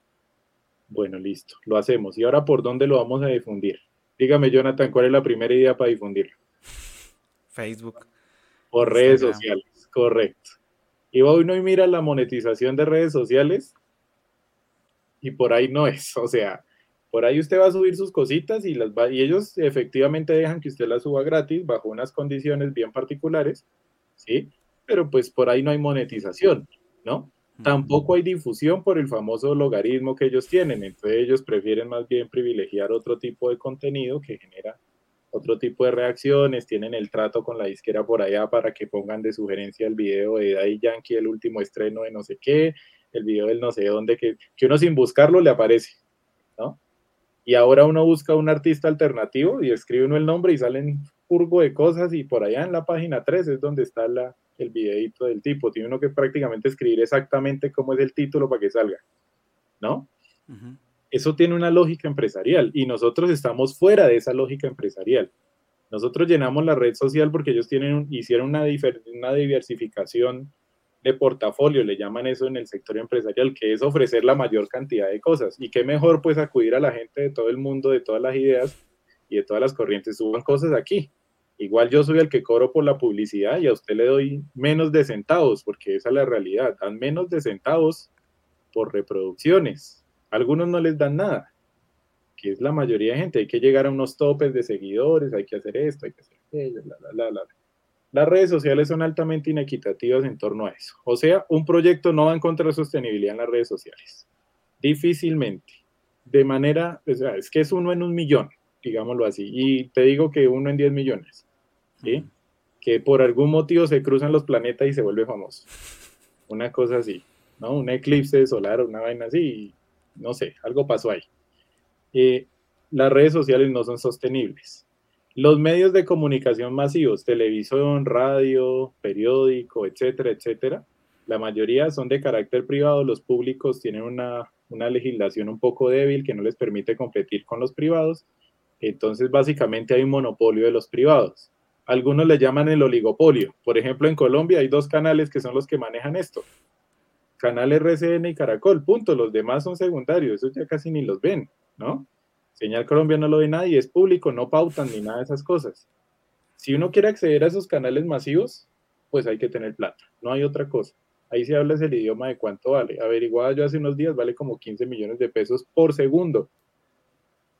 En una, eh, por segundo eh, eh, ¿cómo, no, ¿cómo era la cosa? Vale 15 millones de pesos el punto de rating, es la cosa. ¿Sí? Una pauta de 30 segundos, no, de 15 segundos, vale 15 millones de pesos por punto de rating. Es decir, si un programa tiene 6 puntos de rating, pues por esos 15 segundos tienes que pagar 15 multiplicado por 6. ¿no? Eso no lo paga ninguna alternativa. Así de simple. Eso no lo paga nadie. Entonces estamos ante un ecosistema económico que no permite precisamente el desarrollo de esas propuestas alternativas. Y hay algunas iniciativas que se han desarrollado aquí en Colombia muy valiosas, muy importantes. Algunas han sobrevivido, pero así a capa y espada, pues que son gente guerrera, berraca para la gestión y que le meten la ficha. Esta semana, por ejemplo, determinó el Circularte. Eh, es un festival de, que arman rueda de negocios y todas esas cosas. Hay Bogotá Music Market, están los festivales al parque y todas esas cosas. Todos, todos esos festivales son financiados con presupuesto público. Ninguno es privado. Los privados, ellos tienen negocio con Spotify para armar las listas de reproducción, los privados tienen negocio con los canales masivos, tal, tal, tal. Eso no les interesa eso. Por eso decía yo al principio que una propuesta alternativa jamás va a competir contra una privada si no tiene apoyo del Estado. Entonces, ¿a qué venía la, la señora Mariana Matsukato? Pues cambiemos eso sea, el enfoque económico debe estar eh, direccionado a brindar precisamente ese espacio para que las empresas, los medianos, los pequeños empresarios tengan un ecosistema óptimo para que puedan crecer, para que haya desarrollo económico. Ahí hay que analizar mucho la reforma presupuestaria, ahí hay que analizar temas tributarios, ahí hay que analizar un montón de cosas, políticas educativas, o sea, hay que analizar todo de base, ¿sí? Las dinámicas de creación, las dinámicas, por ejemplo, de distribución que tenemos los artistas, las dinámicas de circulación, un montón de cosas y crear ese ecosistema.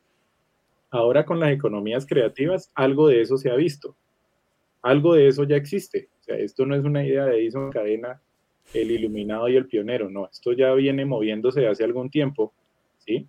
Pero aún sigue siendo, digámoslo así, pues si me van a demandar aquí, el señor paga los abogados. Pero sigue siendo ínfimo, a mi modo de ver, sigue siendo muy pequeño. Todavía está, le falta mucho, está la semillita, pero hay que seguirla cuidando. ¿sí? Y eso requiere de algo que ya tocamos, es el tema de, de la apropiación de nosotros los cultores hacia esos temas que nos aburren porque no tienen que ver con el instrumento, no tienen que ver con tocar, no tienen que ver con nada de esas cosas, sino que tienen que ver con estudiar algo que no estudiamos, para la cual no estamos preparados y toca prácticamente empezar a aprender de cero y dedicarse y ser disciplinado en el tema, ¿no? Y dar peleas y hablar y tal y no sé qué. En fin, en eso nos movemos. Entonces hay que mejorar el, ecosistema. Yo por lo menos lancé mi proyecto hace algunos años, el que usted nombraba hace un rato, Acústico Estudio, eh, con una visión similar a la que yo veo en algunas otras personas actualmente y rápidamente, no me demoré mucho tiempo en darme cuenta de que no habían condiciones para desarrollar el proyecto. Y lo que yo estaba haciendo era quemando energía, quemando recursos, haciendo un montón de cosas, pero que eso prácticamente avanzaba a pasos así minúsculos. Si es que avanza, ¿no? Si es que avanza. Eh, y, uno, y uno dice, bueno, ¿por qué? ¿Yo no tengo calidad? Yo creo que sí. O sea, no yo, sino asumiendo que soy un artista cualquiera. Sí, sí, sí. ¿no? Hay muchos artistas súper talentosos con propuestas increíbles. Entonces, ¿tienen calidad? Sí. ¿Tienen ideas? Sí. ¿Tienen algo que ofrecerles? Sí. ¿Tienen un público de interés que puede generar oferta y demanda? Sí. ¿Qué falta? Dinero. El sistema. El sistema alrededor, ¿no? Por ejemplo, si yo fuera ministra de Cultura, yo yo pongo ahí un paquetico, hay un artículo donde diga que todas las emisoras tienen que pagar una cuota de difusión a artistas independientes. usted quiere abrir su emisora, ponga aquí lo que quiera, ponga rancheras, a Jesse Uribe, a Cristian Nodal, a todos ellos, tal, tal, tal. Pero ahí al lado, al menos una vez en cada hora, tiene que poner un tema de un artista independiente ese artista independiente está generando su propio público, ya no hay que volverlo a mantener. Él mismo con conciertos ya siendo popular se mueve, se genera empleo. ¿Para quiénes? Para los músicos, para el ingeniero de sonido, para el de la tarima, el de no sé qué. Este, este gremio emplea un montón de gente, ¿no? para hacer un concierto son cientos de personas atrás de, de esa producción. ¿sí? Eso se llama sostenibilidad, no es, darle, no es asistencialismo. Lo que tenemos ahora es una especie de asistencialismo, el famoso programa de estímulos. Ya un milloncito para cada uno. Háceme su proyecto y yo le doy uno, dos, tres, cinco millones de pesos. ¿No? El más generoso está como en eso, como en cinco millones de pesos, lo he visto. Eh, y uno con eso todo ilusionado va y se gana el programita y se compra una interfaz y se compra dos micrófonos, ahí se compran los monitores, se compra la mesita y adapta las cositas, todo bonito, todo simpático, todo bello, y resulta pagando arriendo a Spotify para que tenga los temas. ¿No? O sea, termina uno pagándole a las plataformas digitales para que por favor me dejen subir las cosas, sin ningún beneficio. Porque eso es lo que hacemos los artistas eso de subir la música a Spotify, Deezer, eh, no sé qué, y todas estas vainas, es pagar arriendo por los temas, porque realmente a muy poquitos les resulta retroactivo el tema, ¿no? Usted es artista y me entiende, es artista y me entiende, y sabe que lo que estoy diciendo es cierto. Entonces, no hay un ecosistema que realmente permita crecer a las, a las propuestas culturales, sea cual sea. Yo veía, por ejemplo, la chica que ustedes invitaron aquí, la de bordados. Eh, y ella, mientras estaba hablando en la entrevista, yo me metí al Instagram de ella. Yo decía, qué cosa más interesante esto. O sea, qué, qué, qué labor la de esta muchacha tan genial, tan brillante, bonita, estéticamente muy bonita, culturalmente enriquecedora, una cosa mm. valiosa, ¿no? realmente con un valor brutal. Y yo decía, bueno, ¿y esto como para ponerlo a dónde? hablando de la sostenibilidad económica, ¿esto como para dónde?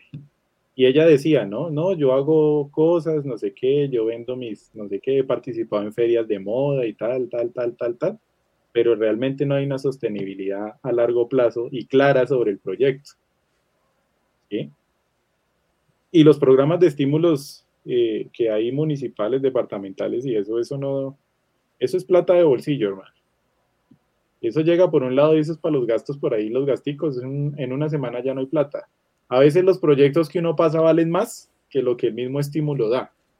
O sea, tiene uno que recibir el estímulo y poner plata para uno poner a hacer su mismo proyecto, ¿no?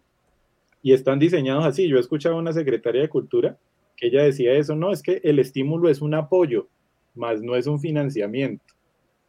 Eh, démonos cuenta cómo está el tema de la, del asistencialismo cultural al que estamos, porque no estamos, no estamos en la órbita de lo, que, de lo que tiene que ser la política y la dinámica económica en Colombia y en Latinoamérica, porque esto es similar en todas partes. Básicamente es la misma política para todos. Básicamente, desafortunadamente, el gremio cultural en la gestión pública se nos convirtió en la cenicienta al lado de otros también que están ahí jodidos, ¿no? Acá en Colombia hay un Ministerio de Ciencia y Tecnología que es todavía más desfinanciado todavía, es, es todavía más pobre, imagínense, y los cultores son pobres, eso sí que están, pero peor, ¿no?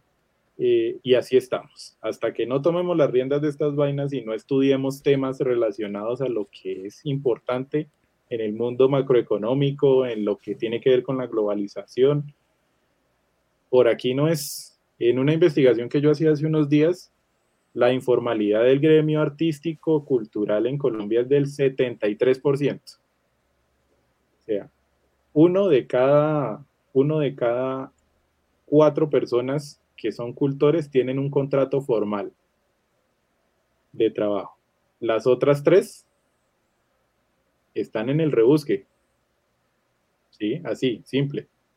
Eso es una tasa muy alta. O sea, somos un gremio bastante, bastante, bastante desamparado por, por el sistema. Por el sistema. Y en parte, pues en parte es culpa de los que han diseñado el sistema, pero otra parte importante también es de, de nosotros, ¿no? Hemos sido permisivos con ese deterioro.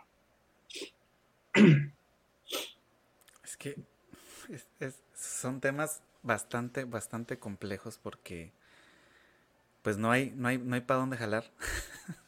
O sea, legítimamente está el... O sea, si hay... Si hay, si o sea, a ver, ¿cómo decirlo? Esto que... Lo primero que comentaba de la, de la competencia, ¿no? ¿Cómo compites contra el, el proceso privado es con el proceso público, pero el proceso público tampoco es que sea muy accesible para uno como artista poder competir. ¿sí? Y, es insuficiente, además de inaccesible es insuficiente. Sí, tampoco da para más, ¿no?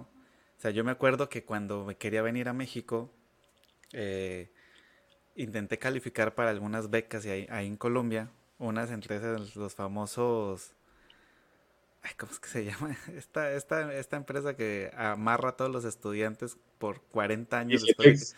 El famoso, eh, gracias, el famoso ICETEX, ¿no?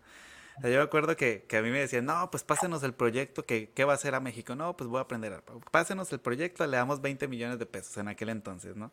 Sí.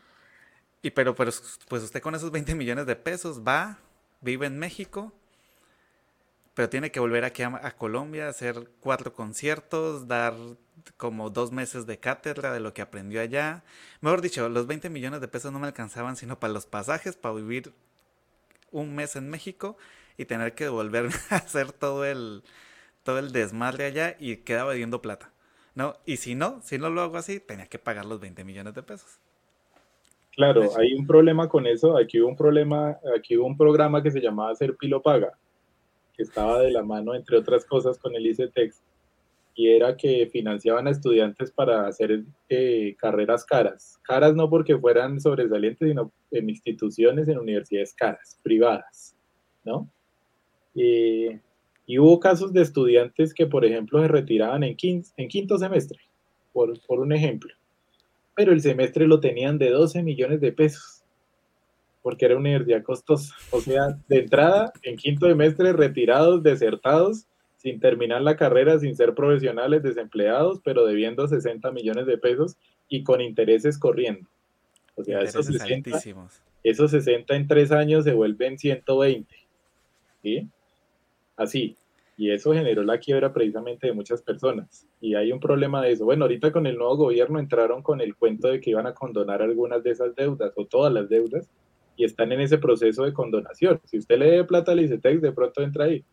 No, no, no, yo por eso dije, no, hermano, me sale más fácil vender la moto que, meterme con... Claro. Sí, no, o sea, y fue, fue algo que yo pensé porque dije, pues capaz, o sea, y sí me funciona, ¿no?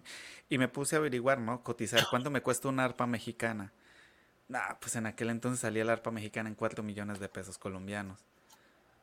Entonces quiere decir que esos 20 millones me iba a gastar 4 millones en, en el ARPA, me quedaban 16. No, no, hablemos, de las inversiones de los músicos porque esas son todavía más tristes. O sea, un instrumento, un instrumento decente no deja de valer 2 mil dólares. ¿sí? Algo que uno diga, este no es el mejor, pero pues al menos con esto me, me defiendo, ¿no? Ya si uno se va por lo alto, ahí empieza a contar y dependiendo del instrumento cada vez se puede volver más caro. Comprar una tuba, por ejemplo. Comprar una marimba, uno de esos instrumentos de percusión, ¿no? Eso es carísimo. Y esos son costos de los músicos que hacen el arte, la hacen costosísima y muy poco rentable, porque uno invierte, las familias de uno, porque a veces uno no, las familias de uno llegan al punto de, empeñar, de endeudarse, de vender un montón de cosas y no se vuelve retroactivo. Pero vuelvo y digo, la culpa no es del arte, la culpa no es de los artistas, bueno, una parte de la culpa es de los artistas, la culpa es del ecosistema, que no tenemos un ecosistema para ese tipo de cosas. Hay que dejar de pensar en este modelo del interés, de lo que dé plata rápido, del petróleo, de, la industrialización, de la globalización excesiva y empezar a ver realmente lo que es esencial, ¿no? Como decía el filósofo, lo esencial a veces es invisible a los ojos. Eh, dejar de pensar en plata y más, ver, más bien ver eh, lo que realmente es importante, el valor de la cultura, el valor de todas estas cosas que son importantes en las, en las sociedades porque construyen tejido social, ¿no? ¿Qué es de una sociedad sin cultura?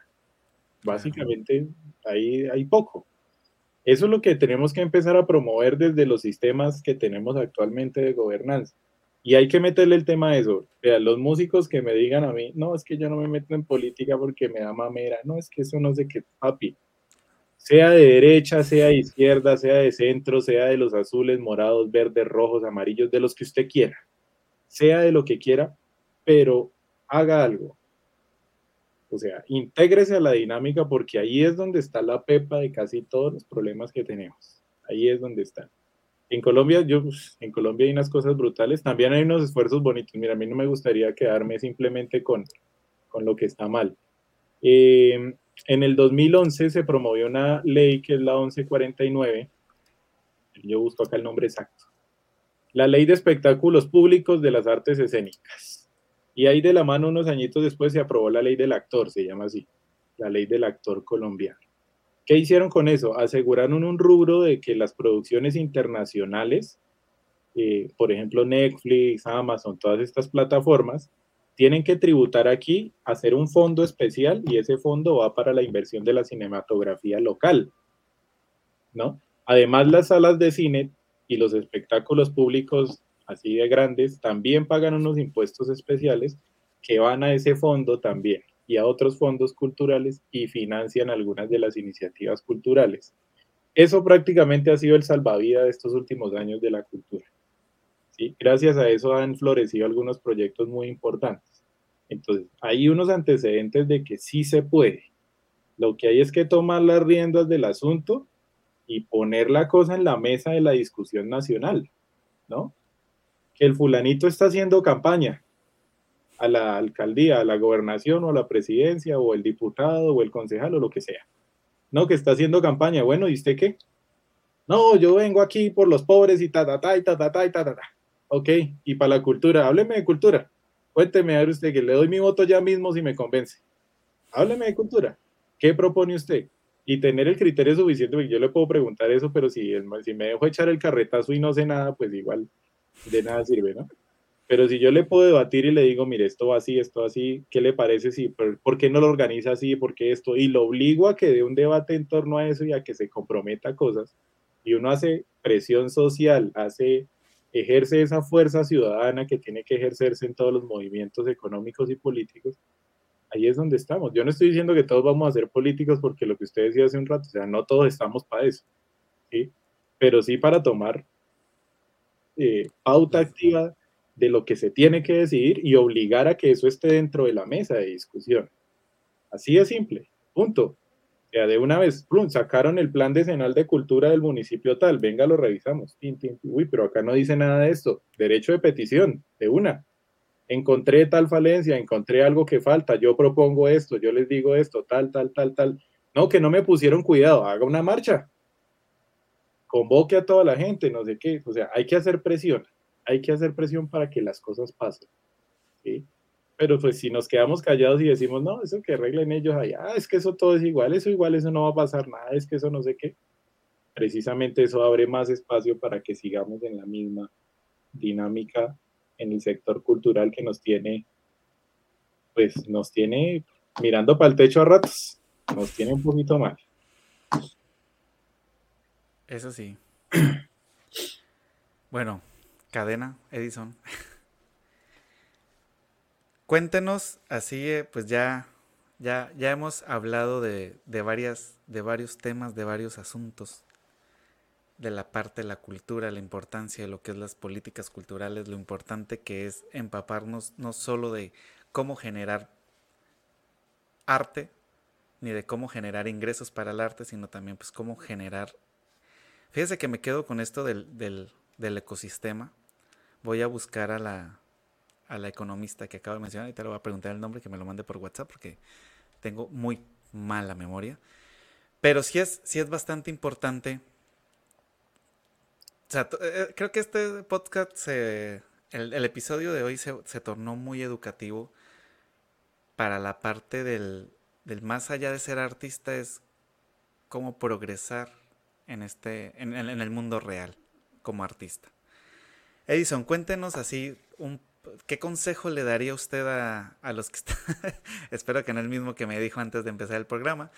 ¿Qué consejo le daría a estos artistas que están empezando y que de pronto ahí se dieron cuenta que hay muchos puntos y muchos factores que no están teniendo en cuenta al momento de querer ser artistas? Eh, no, el, el, consejo es detrás de cámaras, ¿no? El que le digo. o sea, pues me quedo sin estudiantes me quedo sin trabajo si se retira. se le daña el ecosistema que está armando. Claro, y ahí la cosa se pone más complicada todavía. no, bueno, primero le voy a hacer la recomendación a Jonathan, la, la economista se llama Mariana Matsukato. Hace unos días sacó una publicación que está en la página de la CEPAL, búsquela, escribe ahí en Google CEPAL y ahí le sale la página y escribe Mariana Matsukato en el buscador ahí y ahí le sale. Se llama Cambio Transformacional en América Latina y el Caribe. Hay un video en YouTube donde ella hace la presentación de ese trabajo y pues lo expone también, ¿no? Expone a grandes rasgos lo que tiene que hacer, tipo conversatorio. Interesante ver conversatorio como hora y media. Em, que ahí se codea con los ministros de con los ministros de Hacienda, los que manejan la plata pues de Argentina, de Chile, de Colombia, de Perú, México, ahí está la leonera, pues, o sea, el tema es que no es poco, es que ahí es donde se toman decisiones, ¿no? Y, la, y, ella pues es asesora de esta junta de economistas muy importante y construyó esta propuesta para Latinoamérica en temas económicos.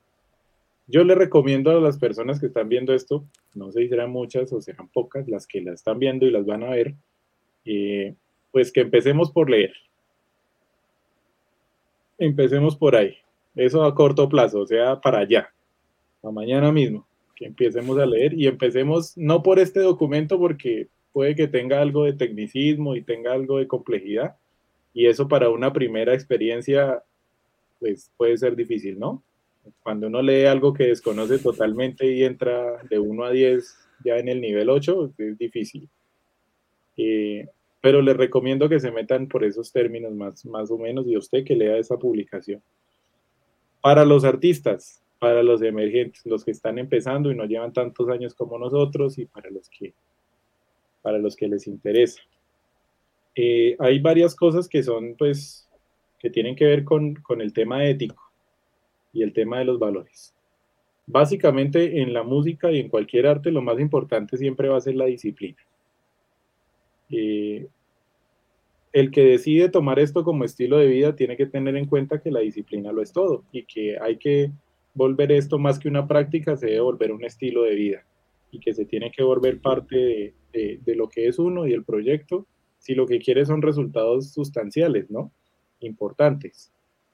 Porque hay dos maneras de hacer arte, de manera, de manera recreativa, como hobby y tal, eso no requiere tanta disciplina, simplemente por diversión y tal, eh, y la otra es de manera profesional. Ahí hay que tener mucha disciplina.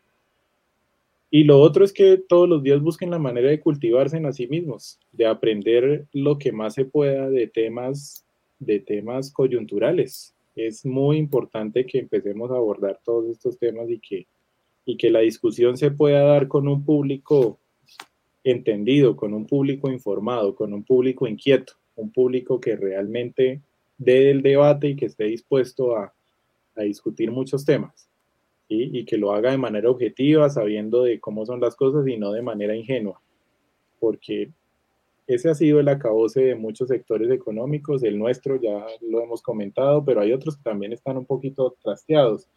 En Latinoamérica, el agro colombiano y el agro latinoamericano, la agroindustria, una buena parte está quebrada y es por eso.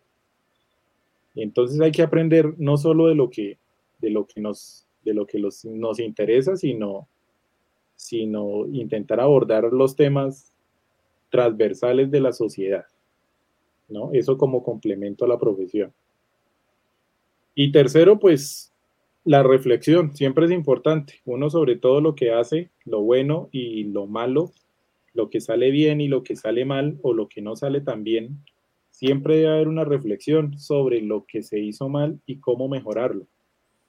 Eh, es una reflexión que debe tener una alta dosis de autocrítica, pero no autocrítica destructiva de esa autocrítica que uno dice porque fracasó una vez y dice, no, yo ya no sirvo para esto, me voy. No, es una autocrítica bastante destructiva que en todo caso no aporta. Hay que tener una autocrítica constructiva. Me fue mal en esto, de pronto no conseguí lo que quería, pero creo que fue por esto, esto y esto y lo voy a mejorar. Debo volverlo a intentar y así sucesivamente se forma un proceso progresivo porque en el arte son procesos, nada pasa de la noche a la mañana, todos son procesos, todo es disciplina y sobre todo constancia. Yo celebro mucho y aplaudo mucho, por ejemplo, que Jonathan lleve 52 programas. Siete. Ah, 57 programas. Qué cosa. no, yo le dije que yo era malo para los números, para los números exactos. Me acordaba que eran 50 y pico, ¿sí? Hubiera dicho 50 y pico, ahí me arriesgué y perdí. Eh, bueno, eso es una muestra de constancia, ¿no? Jonathan dijo, vamos a hacer con el, con el otro compañero, dijo, bueno, vamos a hacer un programa para hablar, para discutir, etcétera, y acá están. Eso es una muestra de disciplina importante. Siempre se debe hacer bajo eso. Jonathan toca arpa desde hace muchos años, pero hace muchos años son muchos años, ya más de 20 años, supongo yo, ¿no? Sí, ya. Eso lo hace un arpista sobresaliente, un arpista pues con las condiciones que tiene. Lo mismo todos los instrumentistas y artistas que han pasado por acá. Ninguno puede decir, sí, yo arranqué la semana pasada y ya soy, mejor dicho, sobresaliente. Ninguno. Todos aquí tienen una historia detrás de disciplina y, esas, y, y ese tipo de cosas. Entonces, básicamente, eso serían mis, lo que yo les sugiero a los, a los artistas en general, a los que están empezando. Pues muy bien, Edison. La verdad quedé hace tiempo cuando me escribió, dijo que, que estaba que se hablaba. y, y, ya vi, ya vi, sí, es, sí, sí son temas muy importantes que a veces ignoramos y que a veces procura uno no tocar para evitar conflictos, ¿no? Porque pues son temas, podemos decirlo de alguna manera, temas un poco delicados, ¿no? Esto de la política, de... No son temas que estemos acostumbrados como artistas a platicar, ¿sí? Y la verdad yo me quedo así como que muy, como iniciado. Y con, con Edison justo estaba yo platicando que, que, quería sacar otro podcast y ya de una vez lo, lo comprometo aquí, porque pues ya me había dicho que sí, pero lo vuelvo a comprometer. Ha sido por tiempo que no sé, que no hemos podido coincidir, no es por otra cosa, pero sí vamos a tener un programa más enfocado a la parte de la cultura, de, los procesos culturales. Algo, de pronto más profundo de lo que platicamos el día de hoy con Edison. Entonces, para que estén pendientes por ahí, porque pues esta charla la vamos a profundizar un poco más en otro espacio. Agradezco Edison que se haya tomado el tiempo para estar aquí con nosotros. Sé que ahorita tiene muchísimos proyectos en puerta y está trabajando en varias cosas. De verdad, para los charleros es algo importante que nos compartan esta otra visión del arte y de la cultura. No sé, ¿algo más que quiera añadir, Edison, antes de que terminemos? Eh, no, Jonathan, gracias a usted por eh, abrir este espacio para todos, no solo para mí, sino para todas las personas que han pasado y pasarán por aquí estos esfuerzos son valiosos porque son una manera de creer en esto. Hay esperanza. Hay esperanza. Y donde hay esperanza, todavía hay por qué luchar. ¿No? Dicen por ahí en una película.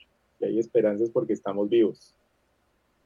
Eh, y dice por ahí un libro que ¿para qué escribir si no es para que las cosas estén mejor?